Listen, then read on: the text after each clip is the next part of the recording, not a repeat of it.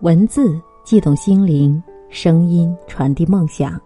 月光浮语网络电台与您一起倾听世界的声音。亲爱的耳朵们，您现在收听到的是月光浮语网络电台，我是红。今天与您分享的文章是：你说话直，我很介意。作者：催眠一只猫头。耳朵们在收听节目的同时，请记得关注我们的电台。您可以在新浪微博查找“月光浮语”网络电台，也可以关注公众微信号“城里月光”，让我们的晚安曲陪你入睡。你说话很直，我很介意。作者：催眠一只猫头，红此刻与您共享。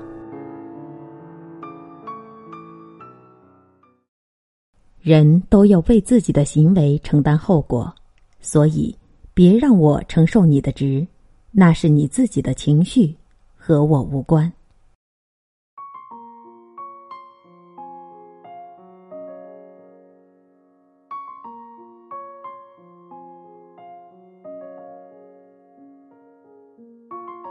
周末和许久不见的朋友出去逛街，在一家店看到一个很漂亮的长裙。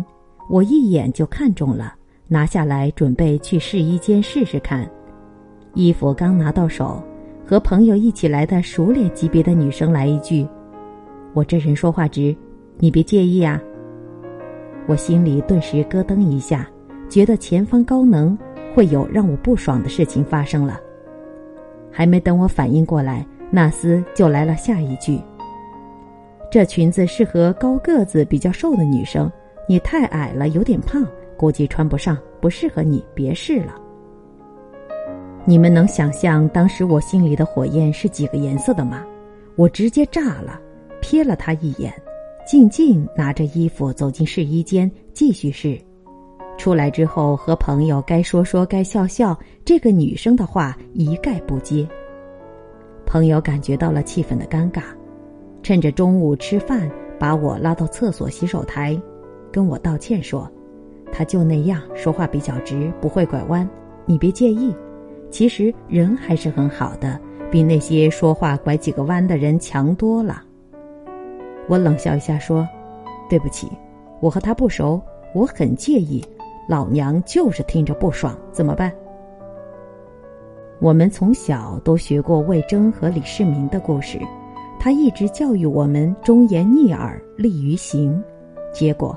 很多人的脑海中会固化为这些对你好的话，可能会比较直戳人心，让你不舒服。他让你脑海中有这样一个设定：对你好的话一般都不好听。那么，如果我反推一下，好听的话是不是一定都是对你不好的？口蜜腹剑？当然不是。这些年有太多夸我的人。难不成都是要棒杀我？我可没有古代女生那么刀光剑影的生活，人家就是比较真诚的赞美一下我的小优点而已。小时候感冒吃药就特别爱吃带着糖衣的，对于甘草片啊这些一到嘴巴里就苦死了的药片，我老远看到就躲得远远的。那么带糖衣的和不带糖衣的药效有差别吗？没有。反而甜一点的，我会更加主动去吃，并好得快点儿。上学的时候，每次暑假作业，我基本都是在开学前一天赶通宵，因为假期玩疯了都没写。我的姑姑就在我身边看着我写，然后损我：“让你玩啊，这下舒服了吧？刚放假的时候就让你写，就是不听啊。”这话听了，简直想摔笔和他干一架。我老妈就在一边，别着急，一点一点写，别写错了。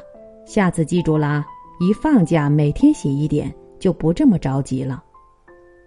同样的意思，老妈的话就让我安心下来，好好的写下去了。忠言不一定要逆耳，良药不一定非要苦口。如果有更好的方式，让人更舒服、更易接受的说辞，就不必要去特意的剑走偏锋、言辞犀利、语带讥讽。心中通透明白的人，能理智的对待这些话语，但大多数的我们没有那么坚强的心。这些带刺的、标榜着自己直爽的真诚话，我们听不进去。条条大路通罗马，你为什么非要选择一条最让对方不舒服的路去走？难道真是为了我好，而不是为了让自己显得更加的与众不同？伤人最深的是身边亲近之人，而最让人下不来台的，就是在众人瞩目的场合下，把你的弱点摊开来说。刚上班的时候。项目组有一个女生，可能因为学历比较高的原因，总觉得自己在老家的小公司屈就了，言谈之中带丝高人一等的感觉，看到什么不顺眼或者觉得不公平的事儿，就会直言不讳，让人措手不及。有一次，公司副总的一个亲戚来就职，这小姑娘被分配给他带，人事经理刚走。他就当着大家的面直接给小姑娘来了句：“我这人说话直，你别介意。我不会因为你是李总的亲戚就优待你，该怎么来就怎么来，谁也不特殊对待。”小姑娘当场就委屈的要哭了，可生生忍回去。你说这话怎么还回去？要是说不用不用，大家怎样我怎样，搞得好像本来小姑娘要优待似的。要是问他，你这话什么意思啊？还真像是仗着是副总亲戚就欺负人的感觉。一句话给人逼上死胡同，可怜这么清秀的小女生，刚来就要面对这么尴尬的场面。回家和我姑姑说完之后，她言：“这个学历高的女生在这家公司不会走太高太远。”我问：“为什么？”姑姑答。你没听说过一个人的谈话让别人舒服的程度决定他这个人的高度吗？老话说得好，逢人见面三分笑，遇事自然有关照。他即便对这个小姑娘不满，何必当着大家的面言明？这不是给人留口实吗？这样的人不是性子太直，而是傻。旁人看多了都知道。他是个荤素不忌、不分场合给人难看的主，谁还敢和他走近？保不齐哪天也看你不顺眼，给你来一句，当场让你下不来台。慢慢的，他就会被人孤立。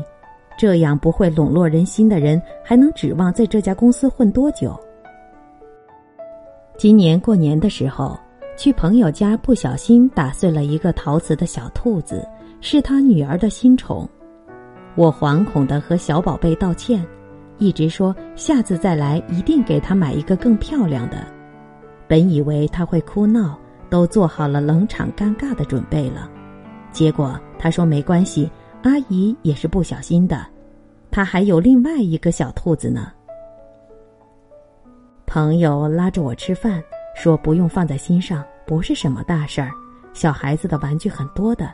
吃完饭要走的时候，我不小心看到这个小兔子的碎片被宝宝小心翼翼的放在一个小篮子里，明显不是要当成垃圾扔走的样子。心里瞬间很温暖。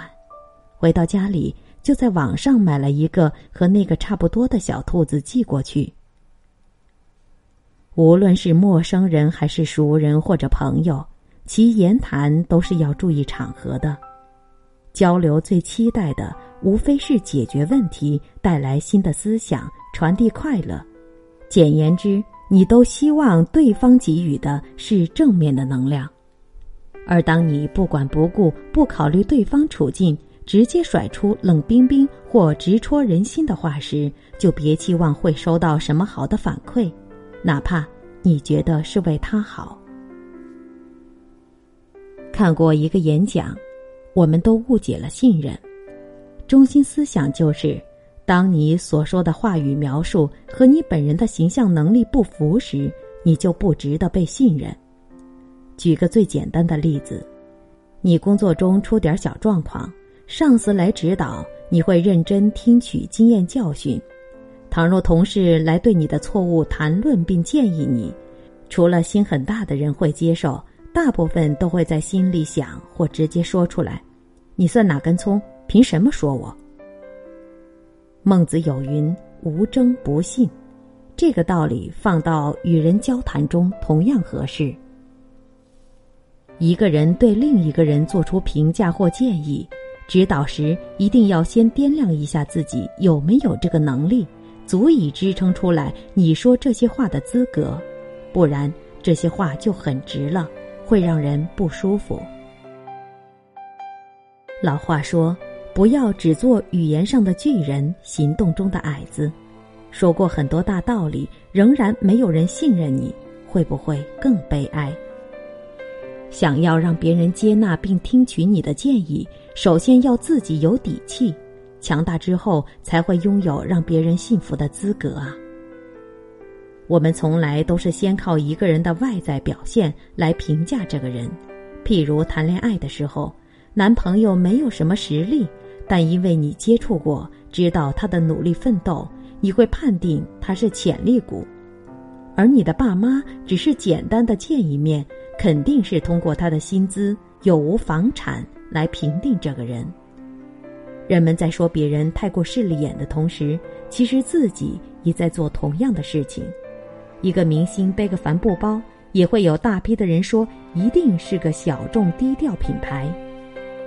一个月薪不到三千的普通人，哪天背个爱马仕，估计同事连问都不问，直接判定为高仿假货了。看看。你都做不到毫无条件的相信人，为何还要在和对方不怎么深入接触或者关系并不太熟悉的时候直言不讳，还强硬的让他们接受你的话呢？你的言语太重，而你在他人的心中分量还很轻，这话就会砸疼人了。宗萨仁波切说：“大多时候标榜自己说话直的人。”只是不愿意花心思考虑对方的感受。现在貌似流行道德绑架、道德压制，许多电视剧里经常有这样的情景：某个人不分缘由先来一句，“请你一定要原谅我，不然我跪着就不起来了。”真是叫人为难死了。不答应吧，感觉像是在欺负人家，不讲人情；答应了吧。鬼知道后面会有什么话、什么不好的事儿在等着。这样的人不是脾气直，而是自私。你都不愿意为了我费点功夫说话委婉一点，我何必要因为你所谓的直强忍不舒服的现实呢？上班的时候，经常会遇见一些所谓标榜自己说话很直的人。可我发现，大部分他们都是直直的对待下属或是同事，至于朋友之间的相处，倒不清楚。但人家对待上司的时候，可没见到有什么很直的语言，一个个都是辞藻谨慎，带着恭敬、礼貌的很。这样的人，他们直是有选择的。那些在他们心中不太重要或者能得罪得起的人。就是所谓的承受他们直脾气的人群。我实习结束的时候，为当时带我的实习主任送了一份小礼物，感谢他在实习期间对我的照顾和指导。结果在最后离别的参会时，主任提起我送的小礼物，说很感动，要敬我一杯。我连忙站起来，这时听到身边一个同样实习的女生小声说。哎呀，人家就是会来事儿，看我就不行，干不了这个，没办法，谁让我不懂人情世故，做不来虚情假意的场面应酬。当时火气直接上了头，差点要和他吵架。想想这是聚会呢，就忍住了。散了之后，我把这事儿和朋友说起，他说：“这叫圆滑吗？自己不懂感恩。”还非要说别人有礼貌是圆滑，谁也没逼着他非要送礼物，自己不做不代表别人做了就是错了。许多人喜欢打着自己清新不媚俗的标签，把说话直等同于真诚和直爽，这真是一个天大的错误。真诚的前提是真心实意为别人着想，为别人着想就会尽最大努力做到让别人舒服，避免让对方为难。而直爽可不代表着不懂礼貌、没有修养。这个偷换概念做的真是很可怕。人自从生下来就在不停的开始学习，说话也是，从一个简单的音符到后来的长篇大论，没有什么我这个人就这样的说法，只是你不愿意改变而已。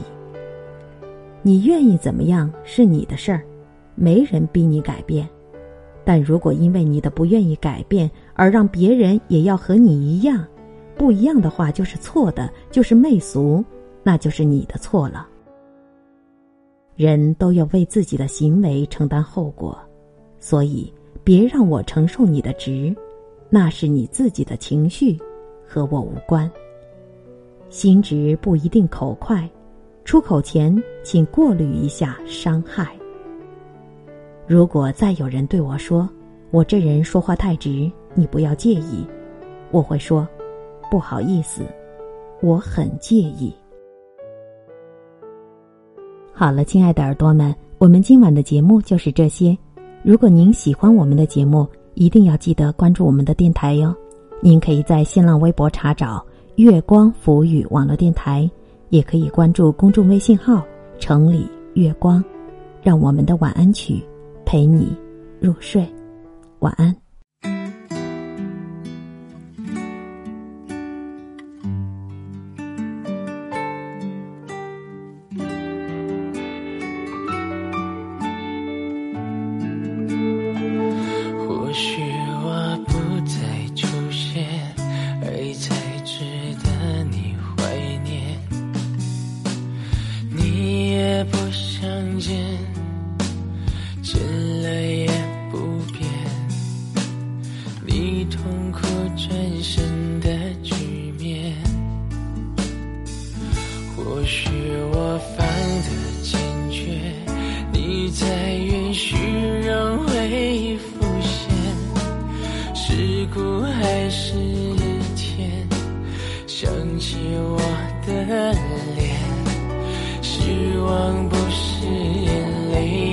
泪的。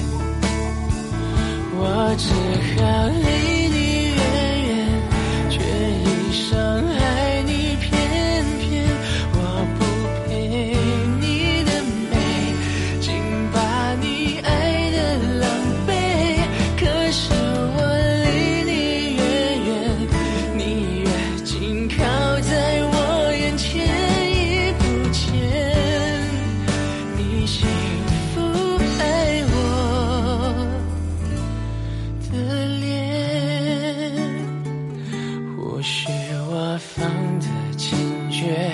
你在允许让回忆浮现。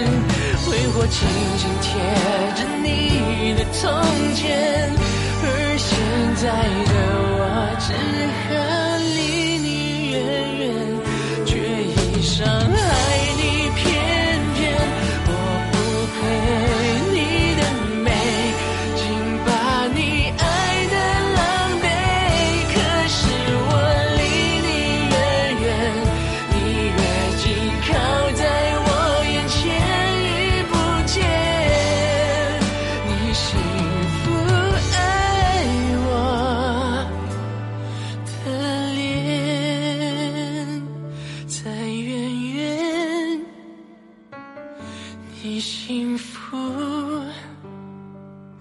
我会看见。